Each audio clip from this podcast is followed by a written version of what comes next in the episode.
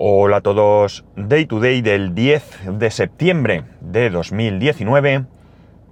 Son las 7.57 y 22 grados y medio en Alicante. Bueno, esperando la, la gota fría. De momento el cielo se ve con nubes, pero también se ve que asoma el sol, así que no sé si será hoy o mañana. Decían que mañana, pero que quizás hoy, pero bueno. Esperemos que venga lo que venga no sea desastroso, o no muy desastroso al menos. Hay algunas cosas que, que no llego yo a, entenderlas, no, no, no, no puedo, no, no sé, no tengo capacidad para entenderlas. Y... a ver. Y son cosas terribles, ¿no? Eh, hay otras cosas que son buenas que podría casi decir lo mismo, pero no, no sería esa la, definición, ¿no? Me resultan difíciles de asumir y insisto, son cosas buenas, pero no, no, no es que no las entienda, ¿no? Las, esas sí que las entiendo. La cuestión está en que voy a empezar por la parte negativa, por la parte más triste, más trágica, más dura, y es que ayer en Alicante, en un barrio de Alicante mm, de clase media, es un barrio donde eh, de toda la vida, un barrio muy vivo, muy activo, donde vive eh, la gente y hace vida la gente, a diferencia de otros barrios que puedan ser barrios dormitorio, donde la gente no sale a la calle o, o hace su vida en otros barrios. Es, como digo, de clase media, clase trabajadora media, generalmente. Sí que es cierto que en los últimos años eh, han, ido a vivir a ese barrio inmigrantes, pero son inmigrantes legales, con trabajo. Algunos mueven dinero, ¿no? Con sus países de origen. Sobre todo he visto mucho... Eh, mucha gente de, de, Marruecos o de por ahí. Y incluso algunos de, de países del este, no sé si Rusia, porque bueno, por mi trabajo he atendido algunas incidencias y he oído eh, hablar. y bueno, pues un barrio, digamos, ya digo, clase, yo lo calificaría de clase media, ¿no? De lo que, en este país es clase media. Pues bien, resulta que ayer en una de sus calles, en un contenedor se encontró el cadáver de un bebé. Eh, no sé en qué circunstancias es, porque ya sabéis que el periódico que hay aquí en Alicante, el principal periódico de Alicante, mm, muchas de sus noticias son por suscripción y yo no estoy suscrito. Pero en cualquier caso, no importa. Realmente no importan las circunstancias. Eh, realmente lo, lo que importa es que había el cadáver de un bebé en un contenedor. Y esto a mí se me hace muy difícil de entender. Muy difícil, muy difícil. Veréis. Por un lado, a ver, seguro que alguno me podrá poner sobre la mesa algunas circunstancias de por qué se ha llegado a esto. Pero en primer lugar, eh, bueno, eh, yo entiendo perfectamente que haya personas que por diferentes circunstancias puedan, personas no, mujeres, se puedan quedar embarazadas y no desear ese embarazo. Puede ser, eh, qué sé yo, un desliz, puede ser una violación, puede ser muchas cosas, ¿no? Muchas cosas. Eh, lo que no puedo llegar a entender es que eh, se llega a este extremo, ¿no? Se llega a este extremo, es decir, eh, podríamos estar o no de acuerdo con que hay una posibilidad de interrumpir el embarazo, pero está esa posibilidad. Y luego tenemos la posibilidad de que si llega a fin ese embarazo, eh, dar a esa criatura, darla en adopción, ¿no? Insisto, seguro que hay circunstancias que me ponéis sobre la mesa y que podrían explicar. Yo creo que justificar que aparezca un bebé muerto en un contenedor no se puede justificar de ninguna manera. Imaginaros que esta persona no ha tenido posibilidad de asistencia, por el motivo que sea. Ya os digo que por mucho que critiquemos, como llega una persona a urgencias con cualquier problema, la van a atender sí o sí. Por tanto, eh, no ese es el problema. Pero bueno, no ha llegado y el bebé ha nacido eh, muerto. Bueno, pues yo creo que en esas circunstancias lo suyo es llamar a quien corresponda, a emergencias evidentemente, ponerlo sobre la mesa y, oye, ha fallecido el bebé, es muy triste, es muy duro, es muy lamentable, pero ahí está. Eh, mm, la única posibilidad que se me ocurriría es que mm, ha nacido y lo han matado. Mm, claro, y te intentas deshacer del cadáver. Desde luego, poco listo eres si lo tiras a un contenedor que, como ves, se puede encontrar. De otra manera, si no quieres a ese bebé, pues lo das en adopción. No sé, a lo mejor os parece que simplifico mucho. No, o abortas o lo das en adopción. Mm, mm, evidentemente hay que vivir las circunstancias y, y saber cada caso cómo ha sucedido. Pero nada me justifica que un bebé fallecido por la causa que sea acabe en un contenedor. Ya digo, salvo que lo hayas matado al nacer y no quieras que aparezca el cuerpo. Eh, me parece duro, me parece triste y me parece muy, muy lamentable. No solo ya eh, eh, la, muerte de ese bebé en sí, sino también las circunstancias de la aparición del cuerpo, ¿no? Es terrible, es terrible. y esto lo acompaño porque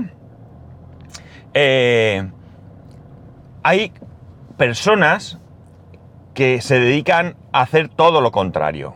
¿Y qué es todo lo contrario? Pues ayudar a estos niños. A estos niños no deseados, estos niños que han nacido en unas circunstancias que por el motivo que sea, sus padres, su madre, no lo pueden atender. Eh, el otro día, en un cumpleaños, había, estaban los padres de un compañero de mi hijo y aparecieron con un nene. Un nene rubio, pues no sé, tendría 18 meses creo que era. El nene eh, se le veía muy cariñoso con ellos, muy, muy tremendamente cariñoso con ellos. Y bueno, pues lo primero que pensé yo al verlos, pues que sería algún sobrino o algo así. Pero luego, no sé por qué me dio la sensación que no iba por ahí en los tiros. Y efectivamente, pues luego me enteré, ¿no? Es un niño de acogida. Dentro del programa de niños que están eh, abandonados, vamos a decir, eh, hay un programa de acogida donde eh, estos niños, en vez de estar en un, en un centro, en un centro tutelado o lo que sea, están en familias, ¿no? En familias, familias que los cuidan durante el tiempo que dure esa acogida, ¿no? Esto de la acogida parece ser, y esto desde luego el, amigo Pedro Sánchez, que, se dedica a, todos estos temas, sabrá mucho más, me parece que se hace porque no se puede, eh, no puede entrar en el, circuito de adopción un niño hasta que efectivamente no hay eh, familiares, aparte de los padres, que puedan hacerse cargo de él. Entonces, pues, por lo que me dijeron, ¿eh? Yo ya digo, eh, esto no es una información que yo tenga de primera mano, sino que es lo que me ha llegado a, traer, a raíz de este caso. El caso es que hasta que no se, se corrobora al 100% que ese niño no va a tener nadie, ningún familiar que se pueda hacer cargo, no entra dentro del, del circuito de adopciones. Em, esto es, una, e, es la parte buena que se me hace difícil, porque, a ver, yo me imagino acogiendo a un niño eh, que está contigo unos meses, porque además parece ser que lo van cambiando de casa eh, cuando pasa un tiempo, ¿no? Entiendo que será para, para, que no se encariñe en exceso de esa familia o no sé. en cualquier caso, no, no llego a entenderlo. Esto sí que no llego a entenderlo porque, aparte de las circunstancias de ese niño que no tiene padres, le vas dando unos padres cada X tiempo, ¿no? Porque seguro que en el momento que lleve en esa casa unos días y lo estén tratando como, pues como se merece, para ese niño eh, podrían ser sus padres, ¿no? Y cuando ya estás allí, que te has acostumbrado, que te has amoldado, que, que estás en tu hogar, de repente te quitan, te llevan a otro sitio donde habrá otras costumbres, donde probablemente también te cuiden, también te traten bien, pero con otras costumbres, eh, otros olores, mm, no sé, mm, me parece un poco duro, ¿no? Un poco duro. Sí que es cierto que eh, los niños, dentro de que los están tratando bien, se van a moldar, probablemente, pero no llego yo tampoco a ver esto muy claro, ¿de acuerdo? Eh, la cuestión está en que yo me imagino tener a un niño de acogida, que yo lo haría, pero ¿y cuándo se vaya? ¿Y si el niño empieza a llamarme papá y empieza a llamar mamá? Y de repente llega un día que me dicen, bueno, eh, pasado mañana prepare la maletita que se va a otra casa. Yo me muero. O sea, yo me muero de la pena. Ya os lo digo. O sea, sin ninguna duda. Sin ninguna duda. Por eso creo que hay que ser muy valiente para hacer esto, ¿eh? Muy valiente. Y no solo muy valiente por acoger a un niño, mm, vamos a decir, extraño en tu hogar, sino para acogerlo sabiendo que se va, que se va a ir en un tiempo, que van a pasar cuatro, cinco, seis, siete meses, no lo sé, y llegará un día en que se irá. Un niño que has cuidado, que has abrazado, que has dormido, que has dado de comer, que lo has llevado de viaje contigo probablemente. Me parece duro, ¿eh? Me parece muy duro. Ole, chapó por la gente que lo hace, pero a mí se me hace muy difícil pensar que yo pudiese aguantar algo así. Con respecto a las adopciones, yo tengo una opinión, ¿de acuerdo? Eh, y mi opinión no es eh, muy buena con respecto al sistema. No puedo comprender que para dar en adopción unos niños se tarden 15 años. No lo puedo entender. No lo puedo entender porque en principio, lamentablemente, niños sin padres hay. Y sí que es cierto, sí que es cierto, que no puedes dar los niños como el que da cupones del supermercado.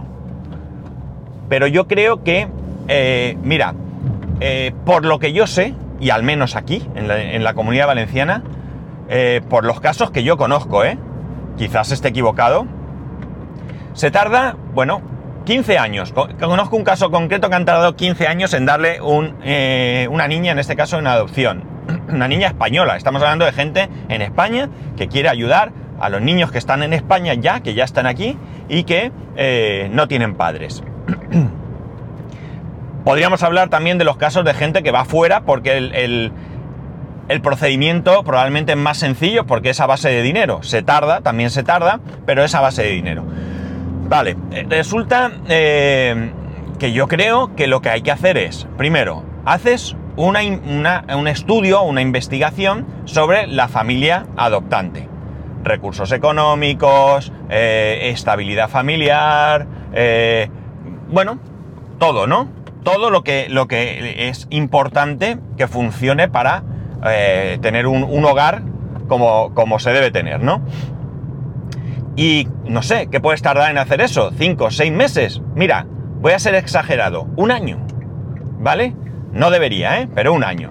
Al cabo del año, concedes la adopción, ¿de acuerdo? Y entonces, a partir de ahí, vas haciendo un seguimiento. ¿Durante cuánto? Durante el tiempo que haga falta. Cada X tiempo visitas sorpresa, vas al colegio, preguntas, unos inspectores que comprueben la calidad de vida de ese niño, que comprueben que está en buenas condiciones, que comprueben que es un miembro de la familia, que no lo maltratan, que no sufre de nutrición, que no sufre abusos, todo lo que queráis, ¿de acuerdo? Pero a posteriori, porque yo me tiro 15 años para dar a un niño en adopción y después no aparezco nunca más. Tal cual os lo comento, ¿eh? No aparezco jamás. Jamás, jamás. ¿Vale? No me cuadra tampoco. Conozco un caso concreto. Eh, una pareja, tienen un hijo, tienen un hijo, y eh, bueno, no sé en qué circunstancias, no sé si es porque descubren que ya no pueden tener más hijos, o realmente ahora mismo no lo sé, no importa, eh, deciden adoptar a un niño español. El chiquillo tiene 18 años. Y ahora su hija tiene dos. Han tardado 15 años. 15 años en concederle la adopción. Estamos hablando de un hombre que ya tiene 50 y poquitos años, 50, 51, por ahí creo que anda. Que evidentemente está en condiciones, pero no es lo mismo que darle a una familia, a un matrimonio, a una pareja de 30, 30 y algo años un niño que lo están pidiendo que una persona con 50, 60 años, ¿no? Porque es que capaz que no sé dónde estará el límite. Imagino que habrá un límite donde te digan, no, a partir de esa edad ya no damos en adopción porque va a ser su abuelito, no va a ser su papá, ¿vale? Y que bueno, la esperanza de vida es la que es. Y evidentemente, pues dar un niño a una persona que puede eh, faltar, que puede fallecer, antes de que ese niño tenga esa mayoría y madurez, pues no, no es tampoco muy sensato. Pero bueno, pues bien, esta familia ya os digo yo que la nena la tratan, no os podéis ni imaginar, no os lo podéis ni imaginar cómo la tratan, es decir, es su hija en mayúsculas, y resulta que no han recibido ninguna visita nunca más de, eh, del sistema eh, de, de un inspector, de una, a- a- gra- de una graduado o asistente social, no sé cómo se llame, eh, nunca más. Podrían no ser buenos padres, ¿no? Podrían estar maltratándola. Seguro que algún caso existe, no lo dudo. Eh, yo creo que estas cosas, como digo, habría que agilizarlas. Es decir, lo primero que hay que hacer es, evidentemente, no, como he dicho antes, no se pueden dar eh, niños como descuentos del parque de atracciones, ¿no? Oiga, niños, tengo 10. ¿Cuántos quiere usted? ¿Tres? Ahí tiene. No. Vamos a ver, usted quiere adoptar, ustedes quieren adoptar a un niño. Muy bien, vamos a ver. Economía, saneada. Circunstancias familiares, estas. Visita a la casa. ¿Cuándo? Dindon. Aquí estoy. No, es que no he recogido, es que... No, no, no, es que yo quiero ver cómo está su casa ahora, así, de repente.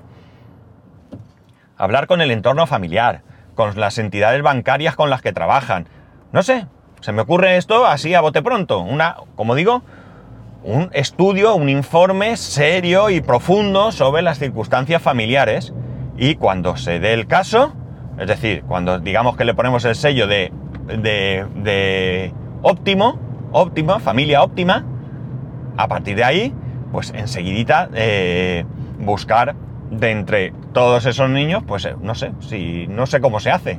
No sé si me imagino que te dicen ahí está el niño. No creo que tú vayas y digas, mire, ahí están todos, elija, el rubito. No, no, a mí me gusta, mira, ¿qué? La morenita. No, no. Me imagino que te dan allí al niño y ya está, porque realmente supongo que en cierto modo te da igual. Es más, la- las circunstancias de esta niña parece ser que vienen de una madre eh, eh, toxicómana y que pues, presumían que podía tener anticuerpos la niña. Parece ser que no, que al final no, pero es un riesgo que esta pareja asumió sin ningún tipo. Eh, tendríais que ver cómo cuidan a la niña, cómo la quieren, cómo la abrazan, cómo su hermano mayor, su hermano de 18 años, está siempre con ella. Ella lo busca, él la atiende, es su hermana, es su hermana. Y esto es una pena que hayan pasado 15 años esperando, esperando, esperando, esperando, esperando y esperando, ¿no? O eso, o que te tengas que ir al extranjero, incluso no es fácil ir al extranjero. A lo mejor algunos de los que me escucháis habéis pasado por esto y sabéis muchísimo más, muchísimo, infinito más de lo que yo pueda saber, que no he pasado, no lo, no lo he hecho nunca.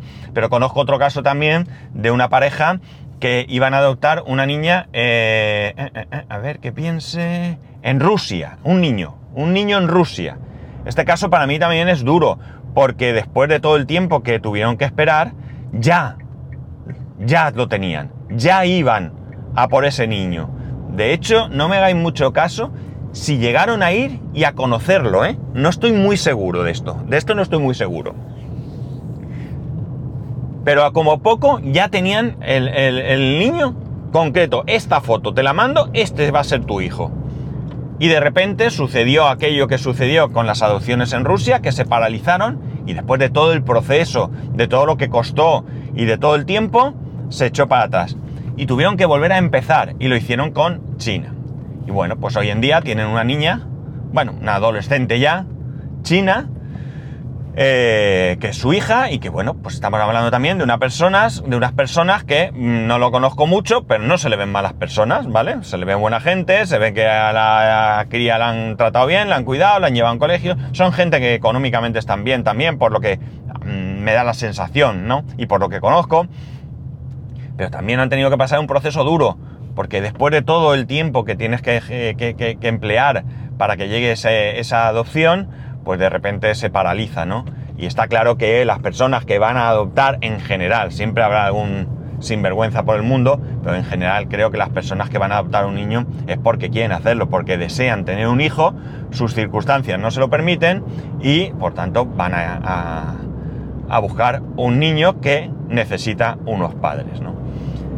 Eh, yo qué sé, me ha venido esto a la cabeza porque fijaos que, que- cómo es la vida, ¿no? Se han juntado, el viernes fue el cumpleaños donde conocí el, caso de esta acogida y ayer se producía el triste, el triste descubrimiento de, este cuerpo de- de un niño en, de un bebé, de un recién nacido en, un contenedor, ¿no? Mm, y todo esto te hace que pensar. Te hace mucho, mucho que pensar. Claro, eh, yo a veces, el otro día lo hablaba con mi mujer, eh, antes de que conociera, antes de que pasara este triste suceso, ¿no? Y yo decía, yo adoptaría a un niño, no tendría problema, un niño o una niña, me da igual, yo me pondría a ello, pero fijaos, tengo 52 años. Si tardan 15 años, ¿qué tendré? ¿67 años? Cuando venga esa, esa criatura, 67 años. Pues hombre, seguramente yo ya no esté para tirarme al suelo a jugar, ¿verdad? y un padre se tiene que tirar al suelo a jugar con su hijo. Eh, no hay ninguna duda, ¿no? Entonces, pues eh, no, no lo veo, no lo veo, no lo veo. Si esto tardase un año, pues oye, me lo podría plantear más seriamente. ¿Podría haberme planteado antes? Pues sí, pero bueno, las circunstancias de la vida vienen como vienen y las cosas las vas haciendo conforme van surgiendo, ¿no? Eh, y bueno, me parece que, es triste que haya niños que, tengan que, estar, que tengan que estar en acogida, porque algunos, eh, lamentablemente, ya han pasado el plazo y siguen este, el plazo de este que os he comentado que creo que existe para, para poder eh, dar ese niño en adopción. Eh, y todavía están en familias de acogida por diferentes motivos. Al final hay niños que no se adaptan a estos cambios, hoy aquí, mañana allí. estamos hablando de una de una, de una época de tu vida en la que necesitas estabilidad, necesitas, por supuesto, cariño, necesitas eh, unos guías, ¿no? Que te vayan eh, mostrando el camino para seguir en la vida. Eh, necesitas mm, mm, un orden, ¿no? Necesitas una rutina, no que cada X tiempo estés en uno o el otro. Al final, pues me imagino que se producen esos comportamientos, ¿no? Pero que no son porque es que los niños son malos, ni mucho menos. No, se producen porque la situación a lo mejor genera un estrés en estos niños que, no, que no es bueno, evidentemente, ¿no? En fin, que esta es mi opinión, ¿no? Que esta es mi opinión, que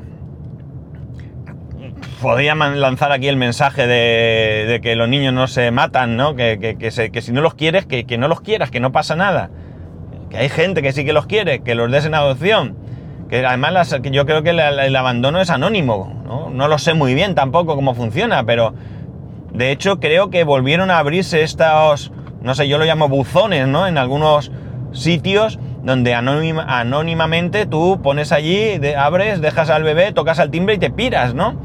Y allí se encuentran al bebé, no, no sé. Me parece triste también esto así, pero mejor eso que acabe en un contenedor.